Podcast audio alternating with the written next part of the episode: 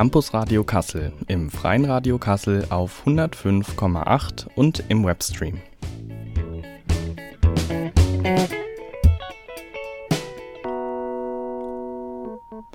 Und damit herzlich willkommen zu einer neuen Ausgabe des Campus Radios Kassel. Am Mikrofon ist für euch Jasper und mit mir im Studio ist Dörte. Hello. Und wir haben heute auch noch einen Gast mit uns im Studio. Den stellen wir gleich nochmal vor. Erstmal ein kurzer Einblick, worum geht es denn in der Sendung heute, Dörte? Heute möchten wir über das Thema saisonales Obst und Gemüse sprechen. Unter anderem halt, ähm, was wächst wann und was man in Kassel und um Kassel so bekommen kann. Ähm, da sprechen wir unter anderem über Gemüsekisten oder Mikrolandwirtschaft und ja. Ja, genau, da machen wir so einen kleinen Überblick. Ähm, du hast dich ja vor allem zu, äh, zu der Mikrolandwirtschaft ähm, informiert und kannst uns da ein bisschen was mitbringen und zu dem Thema äh, Gemüsekiste. Das fällt da wahrscheinlich drunter, nehme ich mal an, Dörte. Genau, das ist alles ein bisschen miteinander verwoben, wie das immer so ist, ne? Ja, dann beschäftigt ja auch viele immer die Frage, wo kommt mein Obst und Gemüse vielleicht her? Oder viele vielleicht auch doch nicht. Aber ähm, oft ist so ein, Thema, was ist jetzt besser, konventionelle oder Biolandwirtschaft? Da habe ich mich auch noch ein bisschen zu informiert. Und die Songauswahl, die kommt ja heute von dir, Dörte. Was, mhm. ist, äh, was ist das Thema dahinter, beziehungsweise was ist so das Schema hinter den Songs, die wir heute ausgesucht haben? Also ich habe Songs ausgewählt, die entweder was mit einer Jahreszeit zu tun haben oder mir den Vibe von einer Jahreszeit geben. Und genau deshalb bin ich gespannt, was ihr zu meiner Songauswahl sagt. Ja, dann haben wir noch ganz zum Schluss der Sendung einen kleinen Ausblick für euch in den Mai, was das Campus Radio da noch macht. Da werden auch Dörte und ich vorwiegend ähm, ja, präsent sein bei euch. Ähm, also seid da auf jeden Fall auch schon mal gespannt und äh, folgt uns auf Instagram, Dörte. Wie heißt unser Channel nochmal? At Campus Radio Kassel. Genau, und ähm, dann würde ich sagen, fangen wir jetzt erstmal mit dem ersten Song an, bevor wir zum ersten Blog kommen und unseren Gast im Studio auch heute vorstellen. Dörte, was hast du uns denn für das Thema Frühling, das ist ja jetzt die passende Jahreszeit dazu, äh, was hast du uns da mitgebracht? Here Comes the Sun von den Beatles. Ganz klassisch. Viel Spaß und wir hören uns gleich wieder. Herzlich willkommen zurück im Campus Radio Kassel und äh, ja, mit dem Song sind wir natürlich gleich in einer ganz frühlinghaften Stimmung. Da hört man ein bisschen den Bach rauschen, die Vögel zwitschern. Wir fühlen uns, als wären wir auf einer kleinen Frühlingswiese oder Dörte. Ich, äh, ich krieg schon richtig dieses, äh, hier die Temperaturen draußen steigen ja auch langsam. Wie geht's dir damit? Also ich bekomme natürlich direkt schon Lust auf Picknicken, Grillen, ein bisschen in einem kleinen, leicht flowigen Sommerkleidchen durch die Welt hüpfen und dem der Lebensfreude jauchzen. Ja, wir werden hier gerade ein bisschen, ähm, hier machen wir eine kleine Poesiesendung draus, aber äh, kommen wir mal zu unserem Gast heute im Studio. Ähm, das ist die Paula, sie ist eine gemeinsame Freundin von uns beiden und Obst- und Gemüseliebhaberin. Hallo Paula, schön, dass du Zeit für uns gefunden hast. Hallo Paula. Ja, hallo, schön, dass ich heute bei euch sein darf. Ja, du hast uns äh, heute was zum Thema regionales Obst, äh, nee, saisonales, saisonales Obst und Gemüse mitgebracht. Wie bist du überhaupt auf das Thema gekommen? Ja, genau. Also ich habe mich so gefragt, so beim Einkaufen, was eigentlich gerade Saison hat und was von sonst wo eingeflogen wird und habe mir gedacht, da kann ich ja mal im Internet nachgucken und habe mir so ein bisschen Saisonkalender angeguckt und bin jetzt zumindest so ein bisschen besser im Bilde als vorher, was man wann mit ja, gutem Gewissen saisonal kaufen kann und was wann in Deutschland eben Saison hat. Dann ist es wahrscheinlich am besten, wenn wir so ein bisschen die Jahreszeiten durchgehen. Du hast ja ungefähr geschaut, was so wann wächst ähm, und äh, vielleicht auch ein bisschen was Überraschendes für unsere Hörerinnen mitgebracht. Ähm, wollen wir direkt einsteigen mit dem Frühling, was es da so gibt? Genau, also Frühling haben wir jetzt gerade auch. Also so an Obst ist gerade noch ein bisschen schwierig. Also da fängt die Erdbeersaison so im Mai langsam an. Also kann man sich vielleicht nächsten Monat schon irgendwie auf den ersten Erdbeersalat oder sowas freuen. Äpfel gibt es in Deutschland ja das ganze Jahr über, aktuell noch aus dem Lager. Bei Gemüse gibt es so ein bisschen mehr Auswahl schon. Da ist, hat zum Beispiel gerade haben Radieschensaison. Das ist jetzt vielleicht eher so ein Beilagengemüse. Dann ist natürlich ab April Spargelzeit. Auch wenn ich jetzt noch nicht so viele Spargelbuden und sowas gesehen habe, aber bei mir zu Hause vor dem Einkaufsladen steht schon eine Spargelbude, die haben nur noch nicht offen. Und ansonsten gibt es aktuell auch Bärlauch, den man auch frisch sammeln könnte. Und ja, Champignons gibt es auch, aber Champignons gibt es tatsächlich das ganze Jahr über frisch, das wusste ich auch noch nicht. Ähm, ja, das kann man das ganze Jahr über frisch kaufen. Sind Champignons eigentlich Gemüse? Das ist eine gute Frage. Ich hoffe ja, weil sonst habe ich als Vegetarierin jetzt die ganze Zeit aus Versehen Tiere gegessen. Also Tiere werden es ja. wahrscheinlich nicht sein. Ja. Aber eine andere Lebensform. Aliens. Ja. Aber ähm, die Fra Frage wäre jetzt, ähm, Spargel ist ja auch immer so ein Streitthema, was den Geschmack betrifft. Da äh, scheiden sich ja oft die Geister. Ähm, wie sieht es denn bei dir aus, Paula? Magst du Spargel oder nicht? Also ich brauche den jetzt nicht unbedingt. Wenn er jetzt irgendwie in der Gemüsepfanne drin ist, kann ich da gut mit leben. Aber ich würde mir den jetzt nicht kaufen und dann zubereiten. Wie sieht es bei dir aus, Dörte? Also meine Oma hat mich schon zum Spargelessen eingeladen und da werde ich natürlich auch irgendwann demnächst mal vorbeischauen. Das ist nämlich eine sehr, sehr wichtige Zeit des Jahres für mich. Ähm, mein Spargel und ich. Und dann grüner oder ähm, weißer Spargel? Ich bin eher tatsächlich ein Fan von dem weißen Spargel, weil das für mich irgendwie so der traditionelle Spargel ist. Ähm, aber der grüne Spargel ist natürlich auch was Feines, den habe ich aber noch nicht so oft gegessen. Ähm, und ich habe irgendwie immer das Gefühl, dass es den grünen Spargel zumindest aus dem Ausland halt immer gibt. Und den weißen Spargel gibt es halt irgendwie nicht immer. Hm.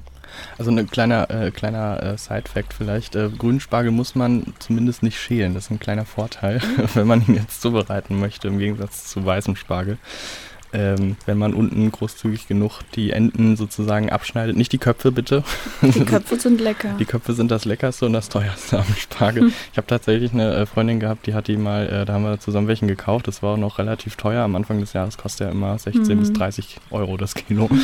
Und dann äh, hat die die Köpfe abgeschnitten Uff. und weggeschmissen. Das war ein bisschen ärgerlich, aber. Amateur. Genau, Amateur sozusagen. Ähm, Paula, du hast, glaube ich, auch ein bisschen geguckt, was man so aus dem äh, Gemüse, was du jetzt vorgestellt hast, machen kann. Also, ich meine, aus Obst kann man jetzt wahrscheinlich nicht so viel machen, aber was man daraus Marmelade. so machen kann. Marmelade aus, aus äh, Radieschen zum Beispiel. Ja, eine gute alte Radieschenmarmelade.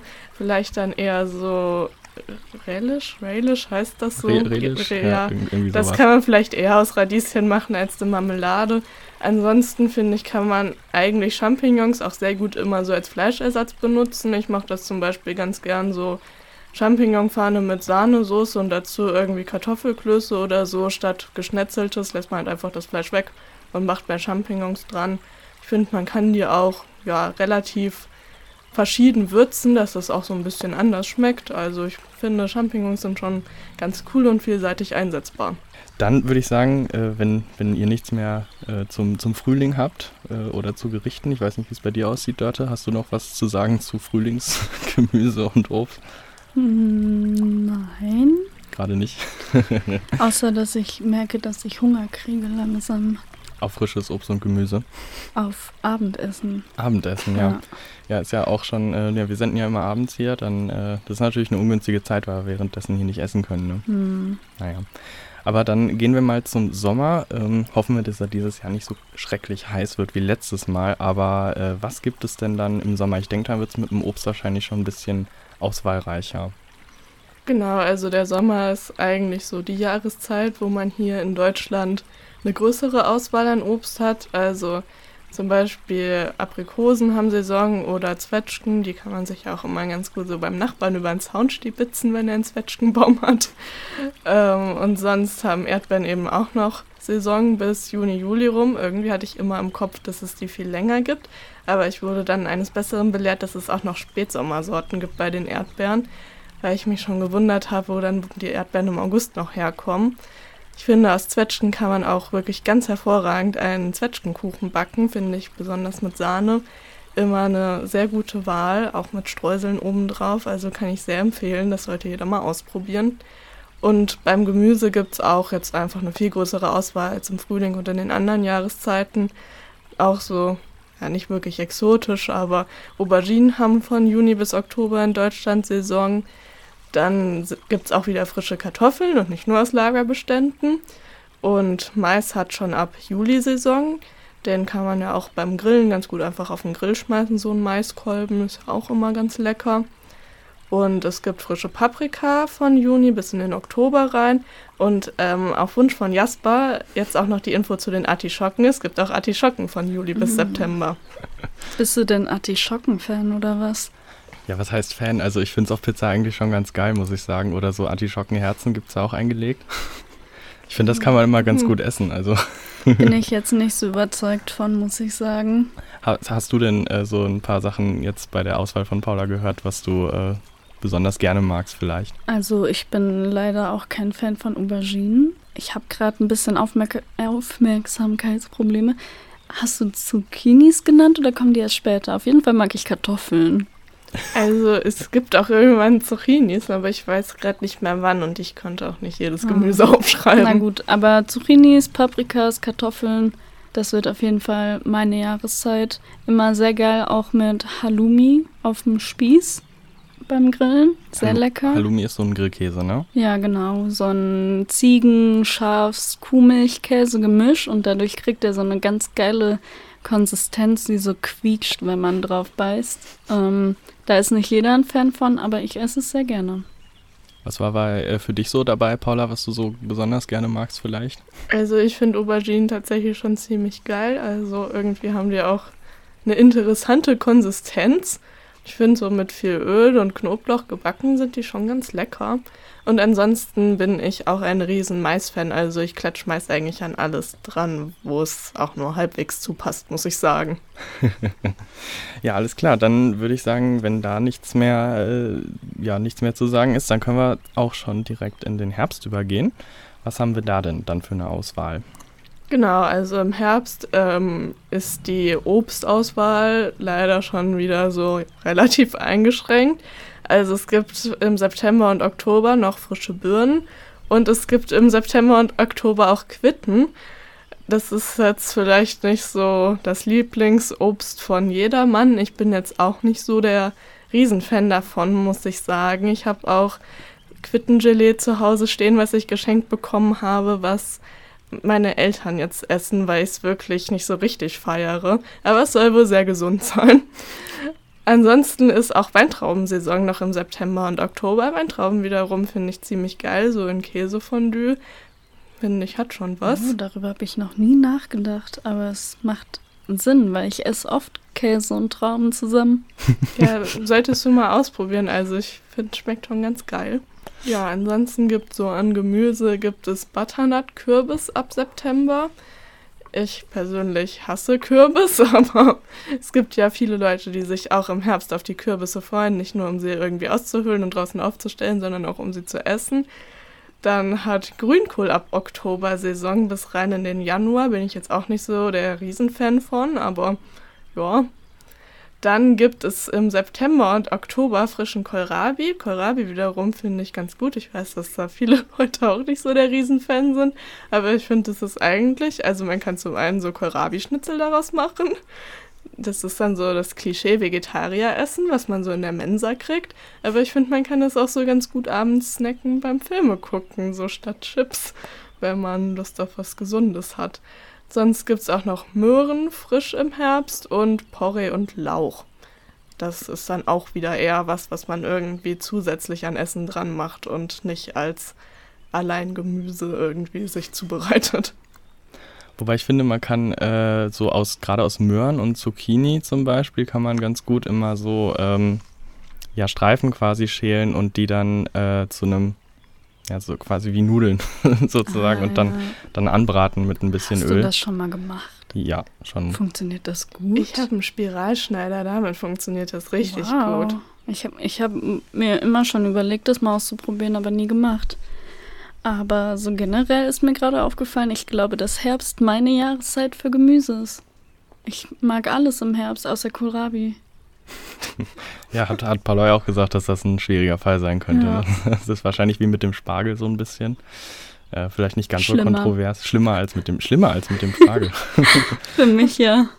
Ja, äh, vielleicht können uns unsere Hörerinnen da auch äh, einfach mal äh, ihre Meinung zu auf unserem Insta-Channel posten, äh, unter unserem äh, Sendungspost, was ihr da so von haltet, was, was ihr für Gemüse gerne mögt und was nicht so gerne. Jetzt hatten wir äh, schon drüber geredet, was es da gab. Was kann man denn so in der Jahreszeit kochen? Hast, hast du da ein Lieblingsgericht, äh, Paula, vielleicht auch? Also ich finde auch, man kann Möhren ja auch so pommesmäßig mhm. schneiden und dann so mit Öl und Gewürzen so im Backofen so anbacken und dann noch Parmesan oben drauf und das so mit Reis, mit so einer Sahnesoße. Das mache ich persönlich, wenn ich mir so denke, ich gönne mir jetzt mal was und mache mir mal was Richtiges zu essen und nicht nur Studentenessen. Dann gönne ich mir das und ich finde, das schmeckt auch schon ganz gut und das gibt mir auch so das Gefühl, dass ich mir jetzt was Gutes getan habe, weil, weil das ist nicht so 0815 mhm. Essen.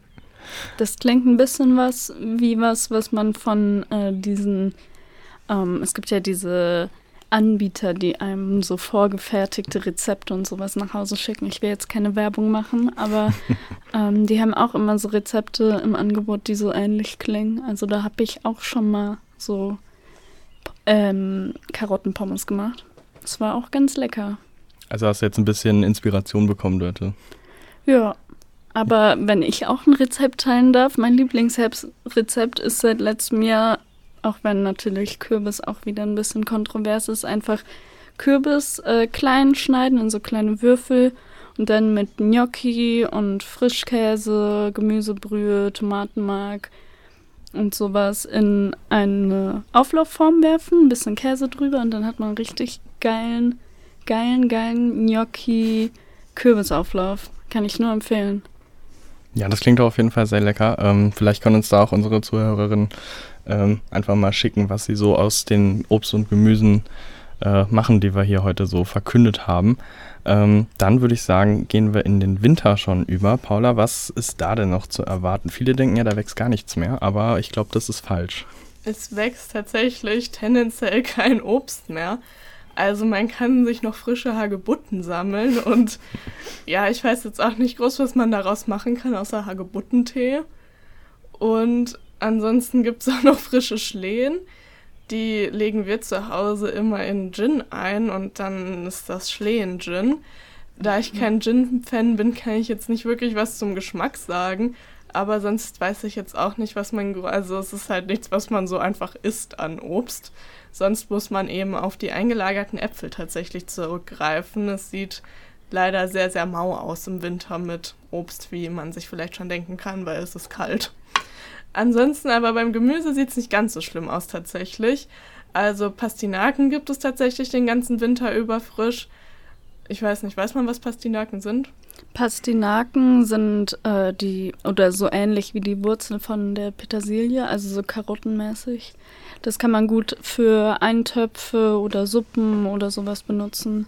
Oder auch immer gut äh, als Einlage in Bolognese-Soße, weil das so diese Basis ist dafür.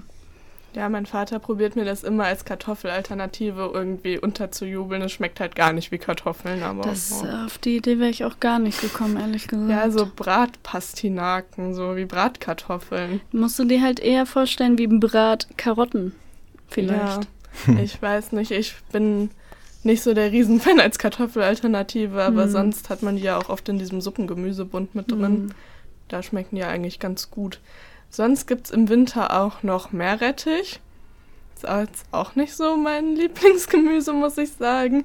Und Rosenkohl, was bestimmt auch eher so ein kontroverses Gemüse sein könnte, gibt es auch im Winter frisch.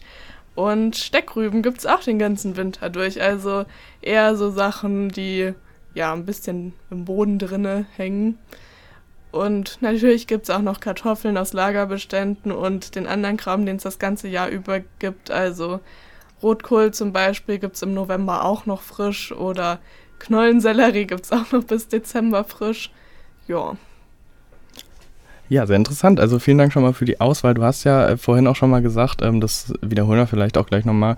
Ähm, das war jetzt eine Auswahl. Da gibt es natürlich noch deutlich mehr Obst und Gemüse. Und äh, Paula, du hast dich jetzt an einem Saisonkalender orientiert. Es gibt da aber, glaube ich, verschiedene äh, Einschätzungen, oder? Genau, also ich habe mir so zwei, drei Stück angeguckt, die hatten auch eigentlich größtenteils ja ziemlich starke Überschneidungen, hat sich dann mal so um einen Monat ja unterschieden, aber Natürlich äh, sprießen die Erdbeeren nicht direkt zum Anfang des Monats aus dem Boden und man kann die sofort ernten, sondern ja, das wäre ja Wahnsinn. Da gibt es auch immer so ein Zwischending. Ich denke, das ist wohl dann darauf zurückzuführen. Und ja, aber wenn man das irgendwie googelt, dann kommt man irgendwie sofort auf ganz, ganz viele Seiten und da kann man gucken und sich dann raussuchen, was man irgendwie für sich selber am besten lesen kann. Man kann sich das auch übrigens ausdrucken und in die Küche hängen oder sowas, falls man irgendwie eine Orientierung haben möchte. Ja. Ja, das ist doch nochmal ein super Tipp zum Schluss. Und ich finde, ich weiß nicht, wie es euch dabei geht, aber so ganz grundlegend zeigt das ja nochmal, was wir eigentlich so als selbstverständlich hinnehmen, was es so das ganze Jahr im Supermarkt halt einfach gibt. Äh, ich persönlich zum Beispiel kaufe eigentlich fast bei jedem Einkauf Aubergine, glaube ich, mit oder Zucchini, aber das gibt es halt einfach nicht das ganze Jahr und entsprechend muss das natürlich importiert werden. Dazu kommen wir aber gleich nochmal in der Sendung, ähm, wie das aussieht mit dem Import von Obst und Gemüse und mit, dem, mit der Verfügbarkeit des Anbaus. Habt ihr Lieblingsobst oder Gemüse? Schreibt es uns gerne auf Insta und wenn ihr Lust habt, selbst einmal bei uns mitzumachen, kommt gerne vorbei. Äh, ich denke, Dörte kann mich da auch äh, bestätigen, dass das hier bei uns eine super Arbeit im, in der Redaktion ist. Ja, sehr toll. Also man lernt viele praktische Sachen. Ja, generell so journalistische Arbeit. Ne? Da könnt ihr ja. bei uns direkt in die Praxis gehen, wenn ihr Bock habt, ähm, bei Insta mitgestalten, bei unserer Sendungsvorbereitung mitarbeiten, Interviews führen, was auch immer. Also kommt da gerne bei uns vorbei oder meldet euch bei uns über Insta oder über unsere Homepage im Internet. Und genau, dann kommen wir jetzt aber, wie gesagt, erstmal zum nächsten Song. Und das wäre jetzt das Thema Sommer. Dörte, was haben wir denn da? Also ich habe mitgebracht von DJ Jazzy Jeff und The Fresh Prince Summertime. Ihr hört immer noch das Campus Radio Kassel im Freien Radio Kassel auf 105,8 und im Webstream. Jetzt haben wir ähm, Paula vorhin noch ein bisschen abgewürgt. Ähm, wir haben noch einen kleinen Fakt, der eigentlich ganz interessant ist, Paula. Du hast gesagt, zu Spinat hast du noch was rausgefunden. Genau, denn Spinat hat sogar zweimal im Jahr Saison, einmal im Frühling und einmal im Herbst. Und ich fand das total verrückt, weil ich kein anderes Gemüse gefunden habe, was zweimal Saison hat und weil Spinat mein Lieblingsgemüse ist und das meine Lieblingsjahreszeiten sind. Fand ich total toll. Sehr cool. Spinat gehört auch zu meinen Favorites. Ja, super interessant. Ähm, Paula wird ja mit uns auch noch im Studio verbleiben äh, für den Rest der Sendung. Und äh, jetzt kommen wir aber erstmal äh, zu einem anderen Thema. Wir haben vorhin schon über verschiedenes Obst und Gemüse mit Saisonbezug sozusagen äh, gesprochen. Jetzt wollen wir aber auch schauen, wie wir das dann regional und in und um Kassel sozusagen bekommen können. Dörte, du hast dir dazu zwei Sachen angeschaut. Stell uns doch mal vor, worum es dabei geht und was du dazu herausgefunden hast. Genau, also im Grunde geht es dabei um die Mikrolandwirtschaft. Das ist ähm, eine Form von Landwirtschaft, die halt quasi von Privatleuten zusammen im Raum von Städten halt organisiert wird in Form von Mietäckern, der solidarischen Landwirtschaft und eben solchen Gemüsekisten. Und genau, da geht es quasi darum, Mietäcker gemeinsam mit seinen Freunden zu beackern. ähm, ja, also man kann halt dann so bestimmte Mietäcker gemeinsam nutzen, mit Freunden, Familien, Nachbarn oder allen, die mitmachen wollen. Ähm, da zahlt man meistens einen Mitgliedsbeitrag oder sowas und muss sich dann halt eben auch engagieren und den Garten mit pflegen, aber kann dann halt eben dort auch Gemüse und Obst und sowas mitnehmen. Und ähm, in, Kassen in Kassel gibt es da zum Beispiel den ähm, Teegut Saisongarten Waldauer Wiesen. Da kosten laut der ähm, Mikrolandwirtschafts.org-Seite beziehungsweise der Seite von Teegut ähm, 40 äh, Quadratmeter 160 Euro. Ähm, gebucht oder angemeldet wird das über die Uni Kassel und auf deren Seite stand, dass man für 40 Quadratmeter 120 Euro zahlt, also irgendwas in dem Bereich. Und der Preis geht halt pro Saison, also von April bis November. Und Gartengeräte werden gestellt und ja, die Anmeldung erfolgt wie gesagt über die Uni Kassel. Und das liegt in Kassel zu Fuß 750 Meter vom Platz der deutschen Einheit entfernt, also immer noch relativ fußnah. Ja, und ähm, dort gibt es auch eine Karte, wo man einsehen kann, wo es diese Projekte in Deutschland halt gibt. Ähm, und ansonsten kann man auf der Seite von Mikrolandwirtschaft auch selber ähm, Garten- und Ackerflächen registrieren und sich dann wahrscheinlich auch auf dieser Karte vermerken lassen. Und die haben auch einen Instagram-Account at Mikrolandwirtschaft. Wichtig ist dabei Mikro mit K, nicht mit C. War für mich ähm, nicht so schlüssig, weil ich da manchmal meine Schwierigkeiten habe. Und ähm, ja, solche Projekte werden auch, glaube ich, insgesamt unter der solidarischen Landwirtschaft mitgezählt. Einfach dieses Unabhängige, dass man sich zusammen als Menschen organisiert und um sowas kümmert. Und unter sowas fällt halt eben auch oder fallen oft halt auch solche Gemüsekisten. In Kassel wird das von Solavi Kassel organisiert ähm, und die betreiben halt auch solidarische Landwirtschaft und dort können teilnehmende Gärtnereien und Anbaustellen eben Gemüsekisten zusammenstellen, die dann einmal pro Woche abgeholt werden können an bestimmten Abholstellen. Und ähm, da zahlt man irgendwie so einen Beat-Beitrag. Ich habe das nicht ganz durchstiegen auf der Webseite, aber wenn ich das richtig verstanden habe, ähm, kann man quasi zur, zum Saisonanfang ähm, bieten und dann ähm, damit das finanzieren. Und man kann aber auch während der Saison noch mit einsteigen. Dann muss man aber diesen Mindestbeitrag von im 2021 um die 75 Euro pro Monat zahlen.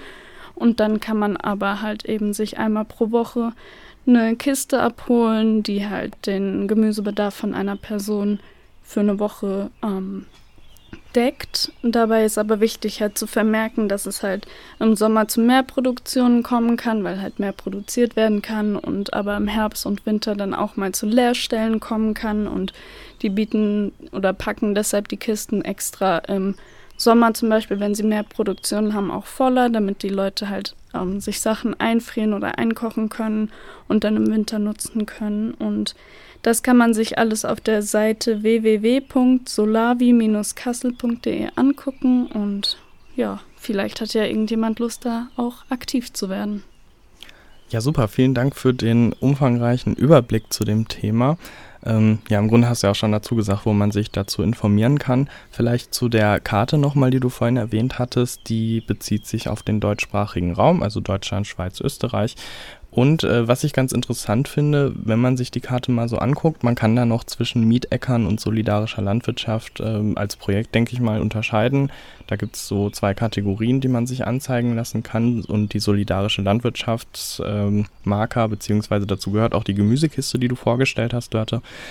Da ist auf jeden Fall sehr viel in Deutschland aktiv. Interessant ist auf jeden Fall auch, dass man sieht, dass es sich halt wirklich stark um die urbanen Zentren ähm, ansammelt sozusagen, was natürlich auch nachvollziehbar ist, weil auf dem Land ist halt wahrscheinlich Landwirtschaft ganz gut vertreten. Äh, Paula, du kommst ja auch aus einer sehr Landwirtschaft äh, oder aus, aus, einer sehr ländlichen Region. Wie ist denn das bei euch so ähm, mit, mit überhaupt angeboten, dass man regionale Produkte bekommt? Da wird es ja wahrscheinlich auch eine Art Milchbauer oder, pff, weiß ich nicht, Hühnerfarm, was auch immer geben, wo man äh, regionale Produkte direkt um die Ecke holen kann. Genau, also wir haben einen Bioland-Hühnerhof bei uns im Dorf. Da kann man sich Eier in so einer Hütte holen und die bieten tatsächlich auch eine Gemüsekiste an, die man dann auch, ich glaube, auch einmal in der Woche bekommt. Ähm, wir haben das jetzt noch nicht selber ausprobiert, weil es relativ teuer war und relativ viel Gemüse und wir nicht so ganz sicher waren, ob wir das dann immer alle kriegen. Ansonsten haben wir auch zum Beispiel selber im Garten Gemüsebäume stehen und es ist eigentlich auch so, dass wenn man sich mit den Leuten abspricht, die jetzt irgendwie so Apfelbäume haben und sowas, dass man sich da immer was holen kann. Wir hatten letztes Jahr im Dorf auch so einen Apfelpresstag, da konnte jeder sich ähm, ja mit seinen eigenen Äpfeln oder mit Äpfeln, die er irgendwie noch auf den Gemeindeflächen sich geholt hat, hinkommen und konnte sich dann da die Äpfel pressen zu Apfelsaft ja, sowas gibt's da eben. Achso, und wir haben auch so einen Milchautomaten, da kann man mit seiner eigenen Flasche hinkommen und sich dann eben für einen Euro den Liter frische Milch holen. Ja, sehr cool. Da sieht man ja auch, ähm, wenn man jetzt in den Laden geht, da kostet die Milch ja tendenziell mehr als ein Euro.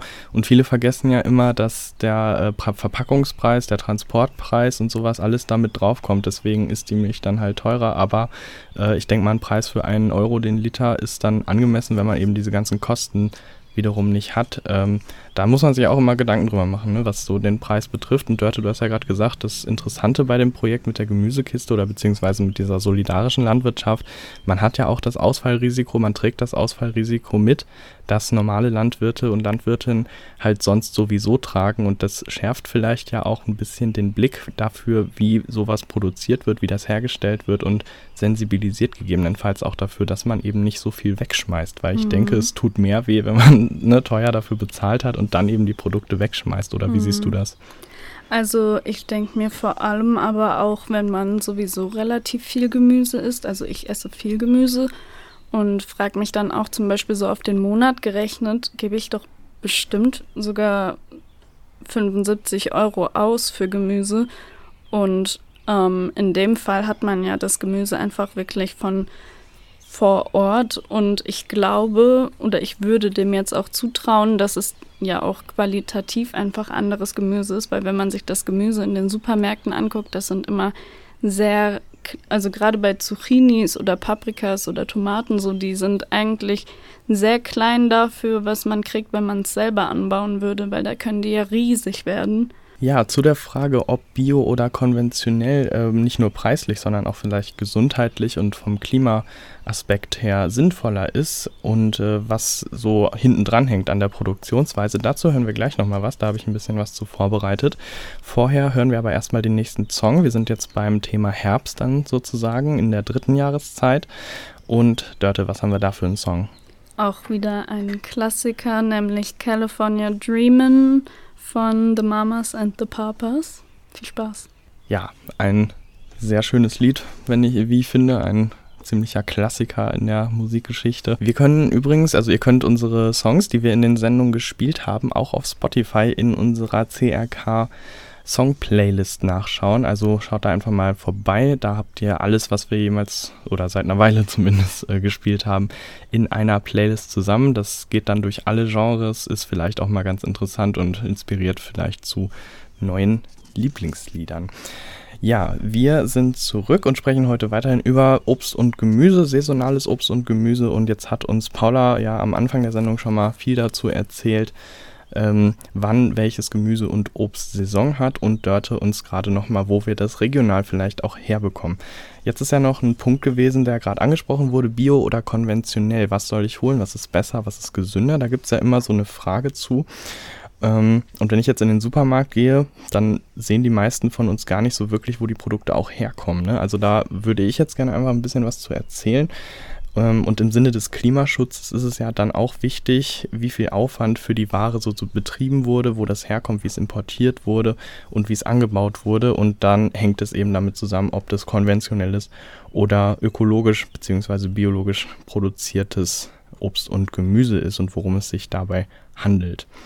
Ich frage aber jetzt erstmal euch, Paula und Dörte, achtet ihr darauf, wo euer Obst und Gemüse beim Einkauf herkommt und ob es biologisch, also ob es Bio-Lebensmittel sind? Also normalerweise achte ich schon ein bisschen drauf, dass es zumindest aus der EU oder Deutschland kommt. Ähm, manchmal ist das ja auch nicht so möglich, zum Beispiel bei Bananen. Da achte ich dann eher drauf, dass die Bananen auch bio sind. Aber normalerweise kaufe ich auch lieber Bio-Sachen. Aber ich habe halt im Moment auch einfach nicht das Geld, um Bio einzukaufen. Deshalb muss es leider oft dann die schlechtere Weise, äh, Variante sein bei mir. Ja, mir geht es da so ähnlich wie dort. Ich gucke auch, dass es zumindest aus Europa kommt, aber ja, der Geldbeutel und das Bio-Obst und Gemüse ist so eine Sache. Also manchmal gönnt man es sich dann, wenn man irgendwie auch sonst nichts Teures kaufen musste beim Einkauf. Aber sonst gucke ich dann auch oft schon auch sehr auf den Preis und nehme dann vielleicht doch auch mal das, was günstiger ist oder lass es dann einfach ganz bleiben und suche mir irgendwie was günstigeres und nehme dann nicht das, wo ich gerade Lust drauf habe. Mhm. Ja, ich denke, das sind Sachen, die viele von uns beschäftigen, auch äh, gerade als Studierende, ähm, Hörerschaft, die ja da wirklich auch deutlich mehr nochmal aufs Geld achten müssen meistens. Ähm, deswegen habe ich ein paar Sachen recherchiert und mal geschaut, was Bio- und konventionelle Landwirtschaft betrifft und was so auch die Herkunft von unserem Obst und Gemüse betrifft.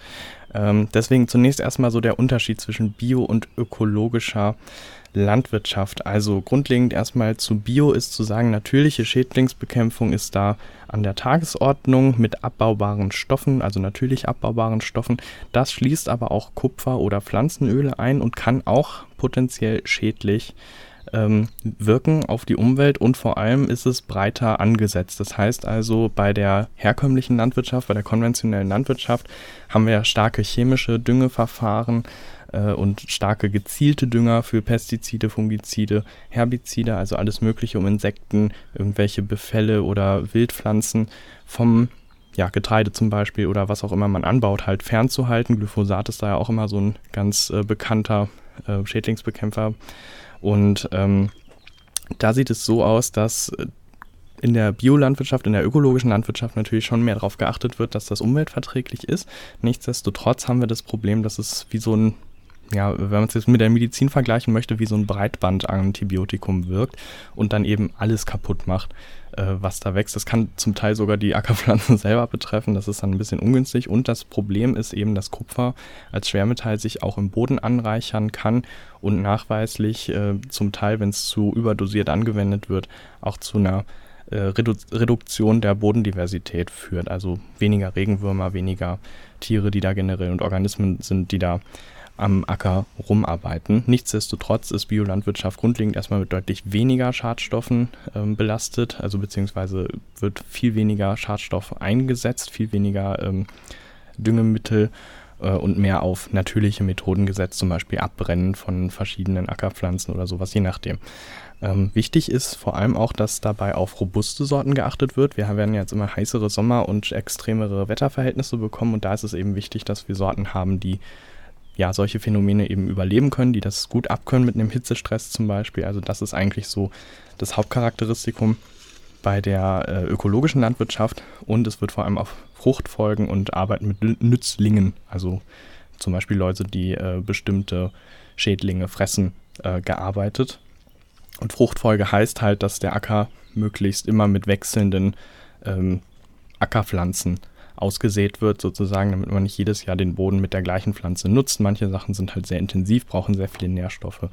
Das ist so ein bisschen der Unterschied. Ähm, dass auf chemische Dünger verzichtet wird, habe ich gerade schon gesagt. Und äh, wir reden heute zwar über Obst und Gemüse, aber die Tierhaltung äh, ist da natürlich immer ein wichtiger Faktor.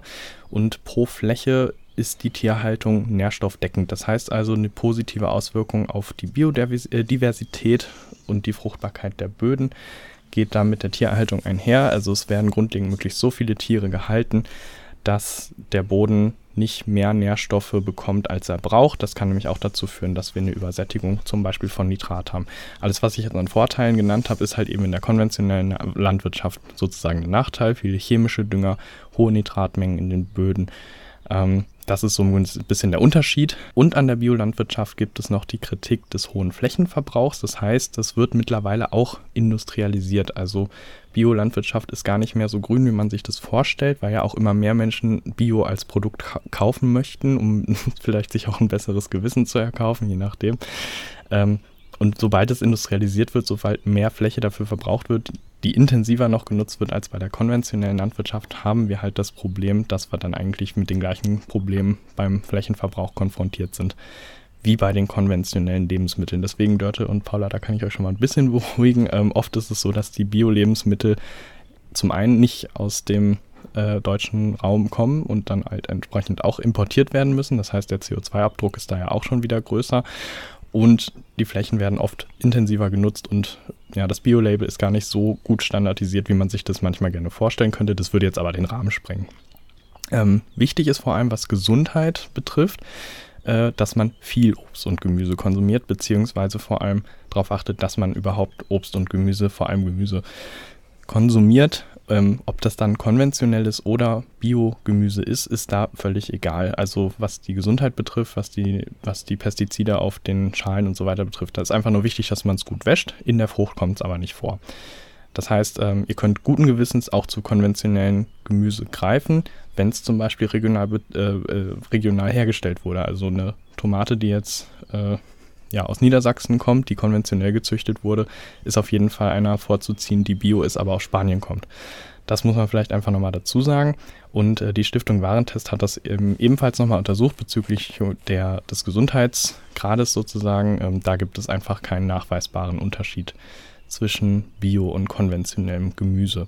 Ich weiß nicht, war euch das so bewusst, ähm, was das mit der Gesundheit betrifft, Dörte, Paula? Also, ich meine, ich versuche schon darauf zu achten, dass ich halt mich relativ gesund ernähre.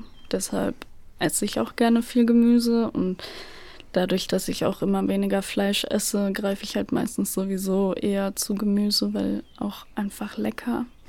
Ja, man lernt das ja auch eigentlich schon so im Sachkundeunterricht in der Grundschule, dass man jeden Tag Obst und Gemüse essen sollte und dass jetzt Biogemüse nicht unbedingt gesünder ist, war mir eigentlich auch klar, weil warum sollte es?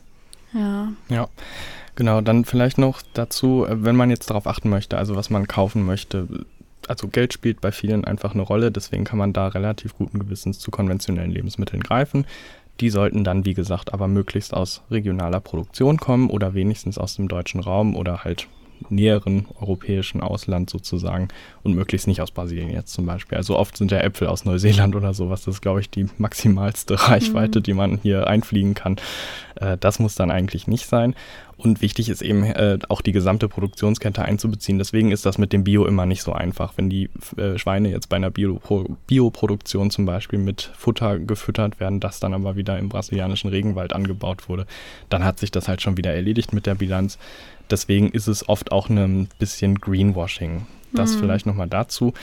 Ähm, Thema Herkunft, da vielleicht noch ganz zu, weil das immer ein Thema ist. Es gibt ja so diesen Weltverbrauchstag, an dem wir über unsere Verhältnisse leben. Der rückt immer weiter vor ins Jahr. Wir sind da immer schneller, dass wir die Ressourcen komplett verbraucht haben.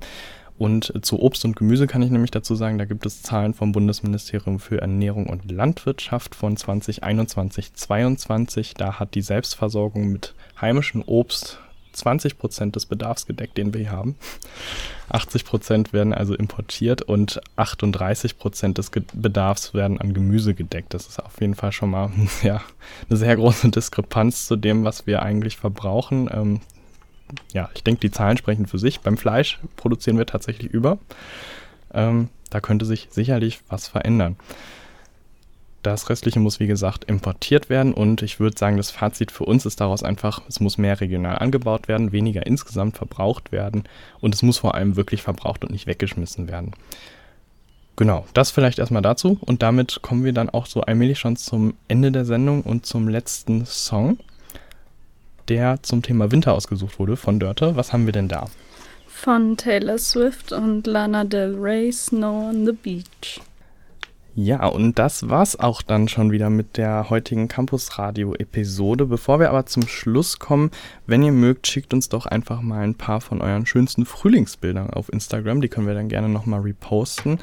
Und jetzt noch ein kleiner Ausblick auf den Mai. Das wird nämlich ganz im Sinne des ESCs stehen, des Eurovision Song Contests. Wir haben ja letztes Jahr schon eine zwei Episoden äh, vom Campus Radio dazu gemacht. Eine vorm ESC und eine nach dem ESC. Das werden wir dieses Jahr auch so machen. Der Eurovision Song Contest wird am 13. Mai 2023 in Liverpool stattfinden äh, als Ersatzgastgeber für die Ukraine, die ja letztes Jahr gewonnen hat. Auf dem zweiten Platz war dann Großbritannien und deswegen findet es jetzt da statt. Und das wird die Dörte mit mir machen. Aber erstmal vielleicht nochmal, Paula ist ja auch noch da. Hört ihr den ESC oder schaut ihr den ESC? Kennt ihr das ein bisschen? Paula, wie sieht es bei dir aus? Ja, ich schaue das eigentlich schon so gut wie jedes Jahr und finde es auch immer sehr interessant, besonders die Bühnenshow mit der, ja, mit den vielen Lichtern und so finde ich sehr faszinierend und schön anzusehen. Ja, aber meistens sind nicht so viele Songs dabei, die jetzt so richtig meinen Musikgeschmack treffen, muss ich sagen. Ja, also ich habe zum ersten Mal den ESC geguckt in dem Jahr, wo die Lena gewonnen hat, also Lena Meyer-Landrut.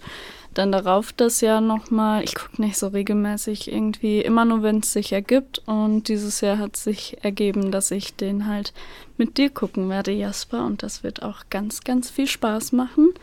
Ähm, an unsere Zuhörer, wenn ihr ähm, bei der ESC-Sendung oder bei den ESC-Sendungen mitmachen wollt, könnt ihr uns gerne auf Instagram Sprachmemos schicken ähm, zu euren Favoriten, allgemein, wie ihr zum ESC steht, worauf ihr Bock habt, auf welche Performance ihr euch freut, alles, was euch einfällt. Oder gerne auch ähm, im Studio vorbeikommen dann könnt ihr, so wie Paula hier heute als Gast sitzt, auch als Gäste sitzen und da würden wir uns sehr, sehr freuen. Also meldet euch doch einfach mal. Das wird auf jeden Fall ein spannender Monat. Ich freue mich schon. Ja, dann bleibt mir nur noch übrig, äh, Paula, äh, vielen Dank, dass du dir die Zeit für uns genommen hast als Obst- und Gemüseliebhaberin und Expertin heute für saisonales Obst und Gemüse. Ja, danke, dass ich hier sein durfte. Und äh, ja, Dörte, ich glaube, wir sind dann auch raus soweit. Ja, also von mir ist alles gesagt heute. ja, von mir auch. Dann schaltet in zwei Wochen gerne wieder das Campus Radio ein. Da haben wir die erste Sendung zum ESC, die Berichterstattung im Vorfeld und danach dann eben die ESC-Nachberichterstattung. Schaltet das Campus Radio gerne wieder ein. Wir bedanken uns dafür, dass ihr uns zugehört habt und folgt uns gerne auf Instagram. Und damit Tschüss von mir. Und von mir auch ein San Francisco. Ferrero Tschüsschen. Und bis bald, Ria.